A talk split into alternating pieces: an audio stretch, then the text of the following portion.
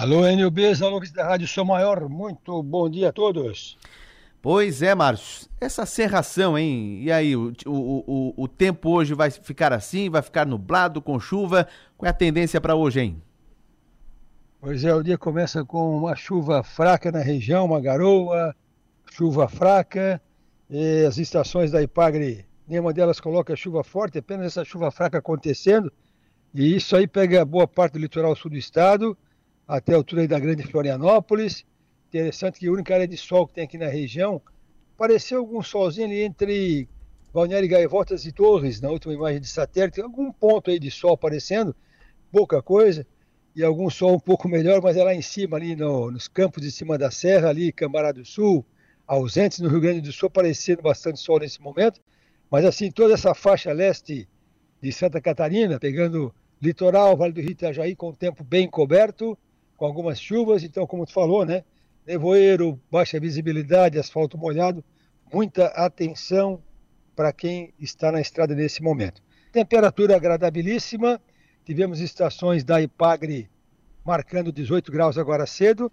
O dia hoje não esquenta tanto, mais ou menos que nem ontem, vai a 25 graus. E a tendência para hoje, olhando aqui o mapa da previsão, é de que podemos ter sim alguma abertura de sol, porque essa nuvem é nuvem baixa, nuvem rasteira, tu vê que ela até encosta no chão, né? Que é onde tem esse nevoeiro. Você vê ali o, ali o tipo assim, um, um esbranquiçado tocando o chão. É aquela nuvem tipo baixo estratos, que na verdade é uma nuvem que está tocando o chão. Então nós estamos dentro de uma nuvem agora nesses locais de nevoeiro, porque ela emenda com a nuvem lá de cima.